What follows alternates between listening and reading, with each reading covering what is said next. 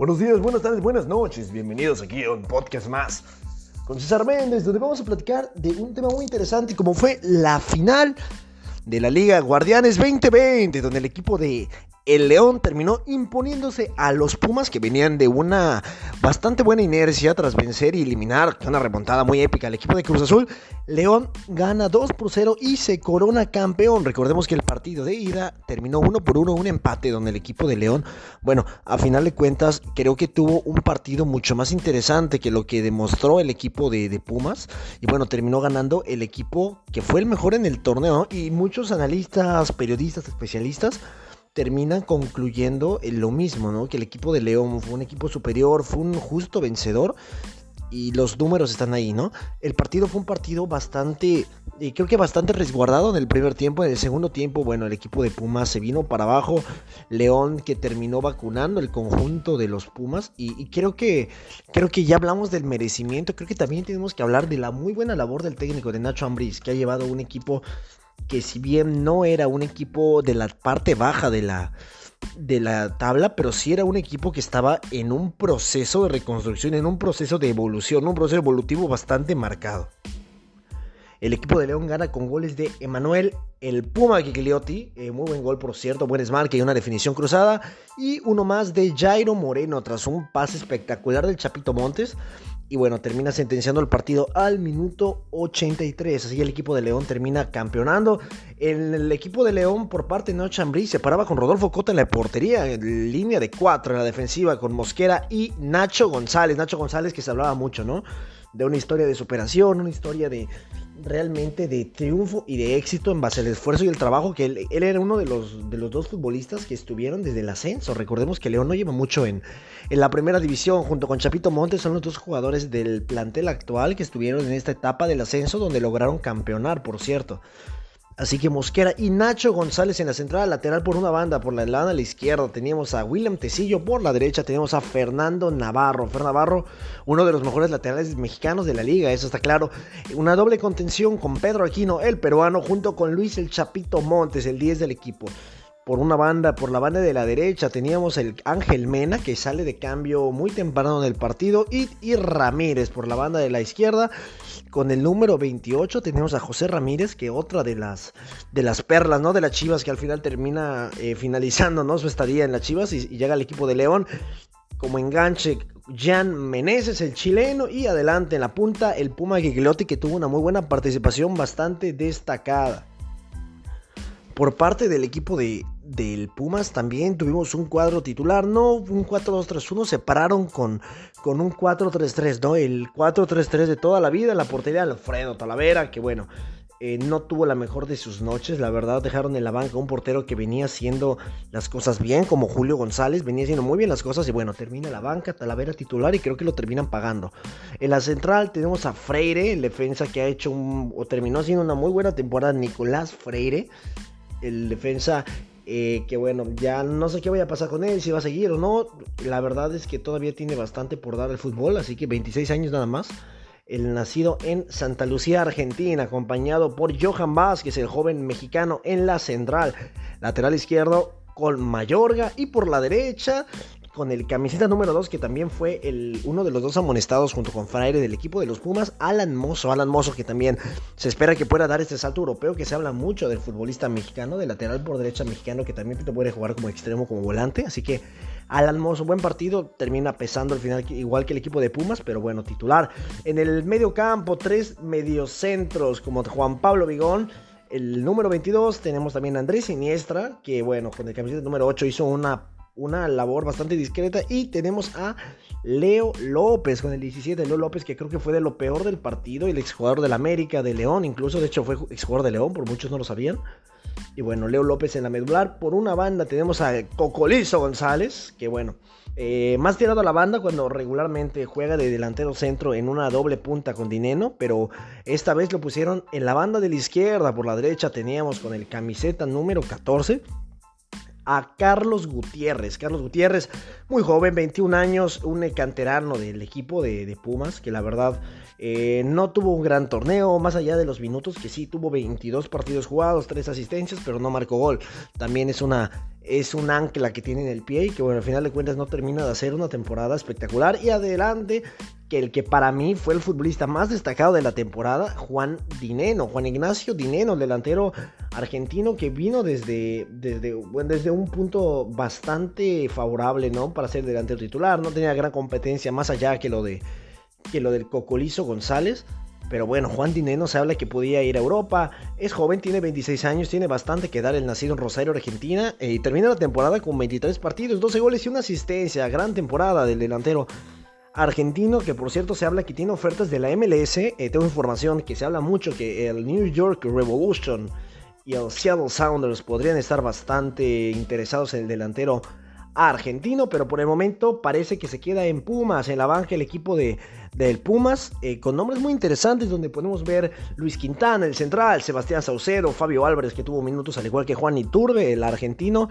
Eh, argentino, paraguayo, ya sabemos que tiene aquí este, este caso de las nacionalidades, Facundo Waller, Gerardo Moreno, Jerónimo Rodríguez, Julio José González, el portero que a final de cuentas, bueno, se termina quedando a la banca a Mauri García y Eric Lira, otro futbolista que tuvo un gran torneo. Eric Lira creo que es de lo que hay que tener a destacar en el equipo de, la universidad. 20 años, muy joven y que cumplió sus 19 partidos jugados. Así que eh, hay que aplaudir a lo de la cantera de Pumas que otra vez está intentando de poco a poco, bueno, pero resurgir este talento y esta mística de la cantera, ¿no?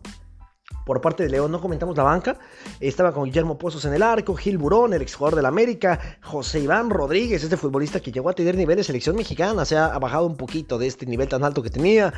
Jairo Moreno, Joe Campbell, el costarricense, que también, eh, bueno, al final de cuentas termina eh, termina siendo, creo que importante y bueno, termina, bueno, empieza a titular, sale de cambio y creo que es muy interesante, ¿no? Lo de, lo de Joe Campbell, el tico que en la ida termina siendo factor.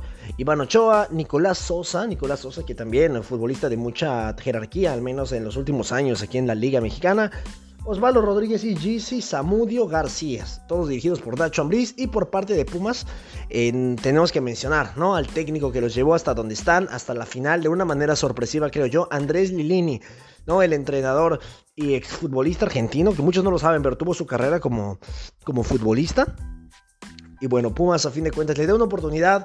Se veía muy gris el panorama. Termina eh, de la mano de. O tras la salida de Mitchell. Parecía que no podía haber un entrenador que le dé un rumbo mejor que el propio Mitchell, que el español, y bueno, termina llegando el propio Lelini y le da un giro de 360 grados al equipo de los Pumas, ¿no?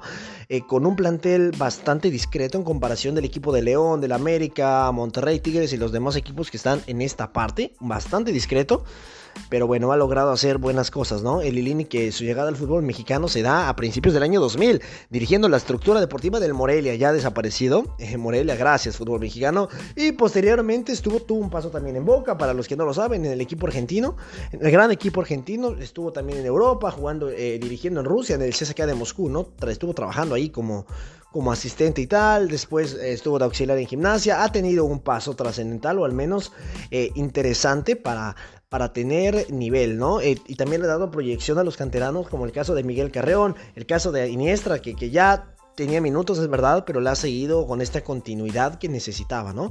También tenemos lo de Alan Mozo, que le siguió dando las oportunidades, y Julio Rivas, que también ha estado en el primer equipo, así que creo que muy interesante lo de, lo de Pumas eh, en la parte de la cantera. Ahorita sí hay que tocar el tema, ¿no? ¿Qué tanto le puede afectar al equipo de Pumas en el sentido de que lo van a desmantelar? Y creo que es algo normal, a fin de cuentas, es un tema que que siempre termina dándose, o al menos en los equipos de gran nivel y que tienen una gran temporada, lo podemos ver con aquel León que, bueno, no se acordarán de León, no este campeón, sino su título anterior que se dio contra la América en la final, si se acordarán. Eh, que bueno, en el año 2014, donde terminan eh, esta generación, ¿no? Del Gulit Peña, que se va a las Chivas, Gallito Vázquez a la larga termina yéndose a las Chivas también, eh, teníamos a Isner Roboa, teníamos a Darío Burbano, que también hizo muy bien las cosas, teníamos a Mauro Boselli, ¿no? Que a fin de cuentas, bueno, Boselli se termina yendo al fútbol brasileño. Tenemos varios nombres. Rodolfo Cota no estaba todavía, pero tenía, tenía varios nombres ahí, ahí muy interesantes. William Jansbrook, si no mal recuerdo, era el portero. tenía nombres muy interesantes el equipo de Pumas, de Pumas de León y bueno, al final de cuentas termina termina pesando porque llegan equipos financieramente superiores y bueno, terminan robándote los nombres, que es algo que le puede pasar al equipo de Pumas, ¿no? Creo que podemos rescatar nombres como lo del propio entrenador, que yo creo que debe tener los pies firmes en Pumas, lo de Dineno, que seguramente va a ser baja o al menos va a tener muchas novias en el mercado. Eh, tenemos el nombre también de Waller, eh, que desde la banca es un futbolista interesante. Walter, el, eh, bueno, Carlos González en este caso, Carlos González, el Cocolizo, Andrés Siniestra, Alan Mozo, Ah, eh, Lira, o sea, tiene varios nombres que, podrían ser de interés para otros equipos. Y de hecho, la América ya se empezó a mover. Se habla mucho de que están buscando el fichaje de, Juan Iturbe e incluso lo de Carlos González, pero no hay nada cerrado todavía. Son meras especulaciones. Así que bueno, el equipo de Pumas que puede estar tranquilo en este sentido, mientras que también tiene que empezar a proyectar la siguiente temporada, ¿no? Va a fichar, seguramente va a fichar, porque bueno, llegar hasta aquí le dejó una buena cantidad, eh, o al menos le dejó algo de beneficio económico. Y esperemos que termine que termine dando un buen resultado y termine dando eh, un buen proyecto, ¿no? Que es lo que se habla mucho de la propia universidad, que se habla que no le suelta mucho dinero, que no hay mucho apoyo en la parte económica o solvencia para determinados jugadores, para determinados eh, intereses dentro del planteamiento o del desarrollo del plantel. Y esperemos que esta parte, bueno, sea un poco diferente de esto, ¿no? Lo de León, ¿qué podemos decir? Más de lo que ya hemos hablado. No, Chambrí es un técnico de bajo perfil, que es una realidad, es un técnico de bajo perfil, no es un técnico despampamante, no es un técnico que te vaya a hacer 20 comerciales como lo puede hacer el Piojo Herrera, como lo puede hacer Almeida en su momento. Creo que a final de cuentas es un técnico más sobrio, más serio y más eh, eficaz en este sentido, ¿no? Lo vimos muy bien, con futbolistas muy interesantes que tampoco creen que sean de otro mundo, ¿no? Creo que la plantilla está entre las tres o cuatro mejores plantillas de México, ¿no? Yo le pongo Rayados, yo pongo Tigres, yo pongo la América, yo pongo el Cruz Azul posiblemente, ¿no? Ahí creo que me estaría faltando un poquito lo del equipo de, de León, pero bueno, aún así con una plantilla un poco, no, no digo que limitada, pero sí sin gran resplendor, o al menos en el, en el valor de mercado y en lo demostrado en los últimos años, ha hecho grandes cosas, ¿no? Ya estuvo en la final, que al final, bueno, termina, no termina logrando el título, pero, pero creo que son muy buenas cosas del equipo de León. Son muy buenas cosas del equipo de León. Es un proyecto muy sólido, unos laterales muy rápidos, un mediocampo muy sólido. El Chapito Montes que ya se merece ir a un mundial. Recordemos que en 2014 estuvo muy cerca de ir a Brasil, pero bueno, una lesión contra el equipo de Ecuador le termina sopesando y le termina doliendo mucho y, bueno, es imposible el poder acceder a la Copa del Mundo cuando ya tenía un lugar asegurado, si no en un 11 titular, pero sí creo que en un, en un hipotético cuadro suplente o cuadro de segunda fuerza, ¿no? Ahí ya era, era un jugador importante e interesante y hubiera sido bueno tenerlo en la Copa del Mundo. Eh, futbolistas que también se lo merezcan, Ángel Mena, 32 años y es un, un nivel espectacular. Joe Campbell, que es su revancha, ¿no? En Europa al final de cuentas no termina de de brillar y estuvo en equipos de la envergadura del Arsenal, estuvo en el Frosinone, estuvo en el Real Betis, estuvo en equipos de buen nivel, equipos de menor nivel y, llega al equipo de, de, León donde creo que ha terminado por hacerse un nombre aquí en el fútbol mexicano y en la CONCACAF, ¿no? Va a ser muy interesante. Se habla mucho de nombres de la MLS también, se habla de Leo FC que podría estar buscando los servicios del delantero Tico.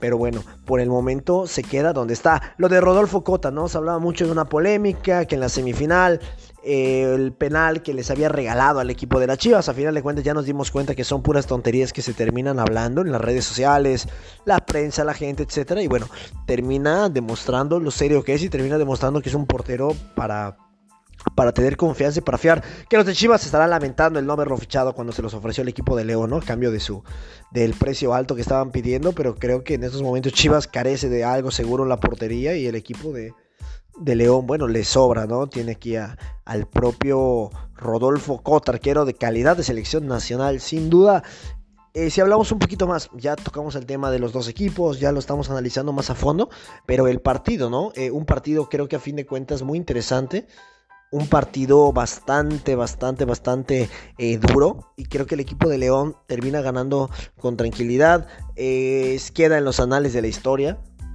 El segundo gol me parece una genialidad por parte de Chapito Montes. El pase a la espalda, la especialidad de la casa. Y bueno, balón filtrado que el colombiano eh, termina matando a Jairo Moreno, ¿no? Termina anotando el segundo gol, termina matando. El primer gol también fue una jugada bastante interesante, bastante buena y proactiva por parte del equipo de León que creo que estuvo muy bien en todas sus facetas, defensiva, ofensiva, de creación.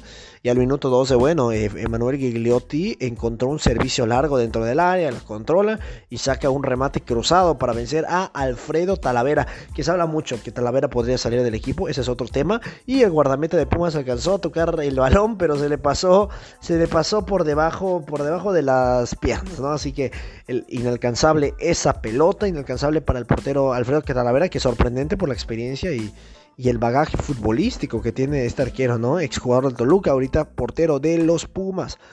Así que bueno, gente, este fue el resumen del partido de Pumas contra León, la final. Recordemos que en la ida terminaron empatando de manera drástica en los últimos compases del partido. El equipo de León termina emparejando las cosas y con un expulsado.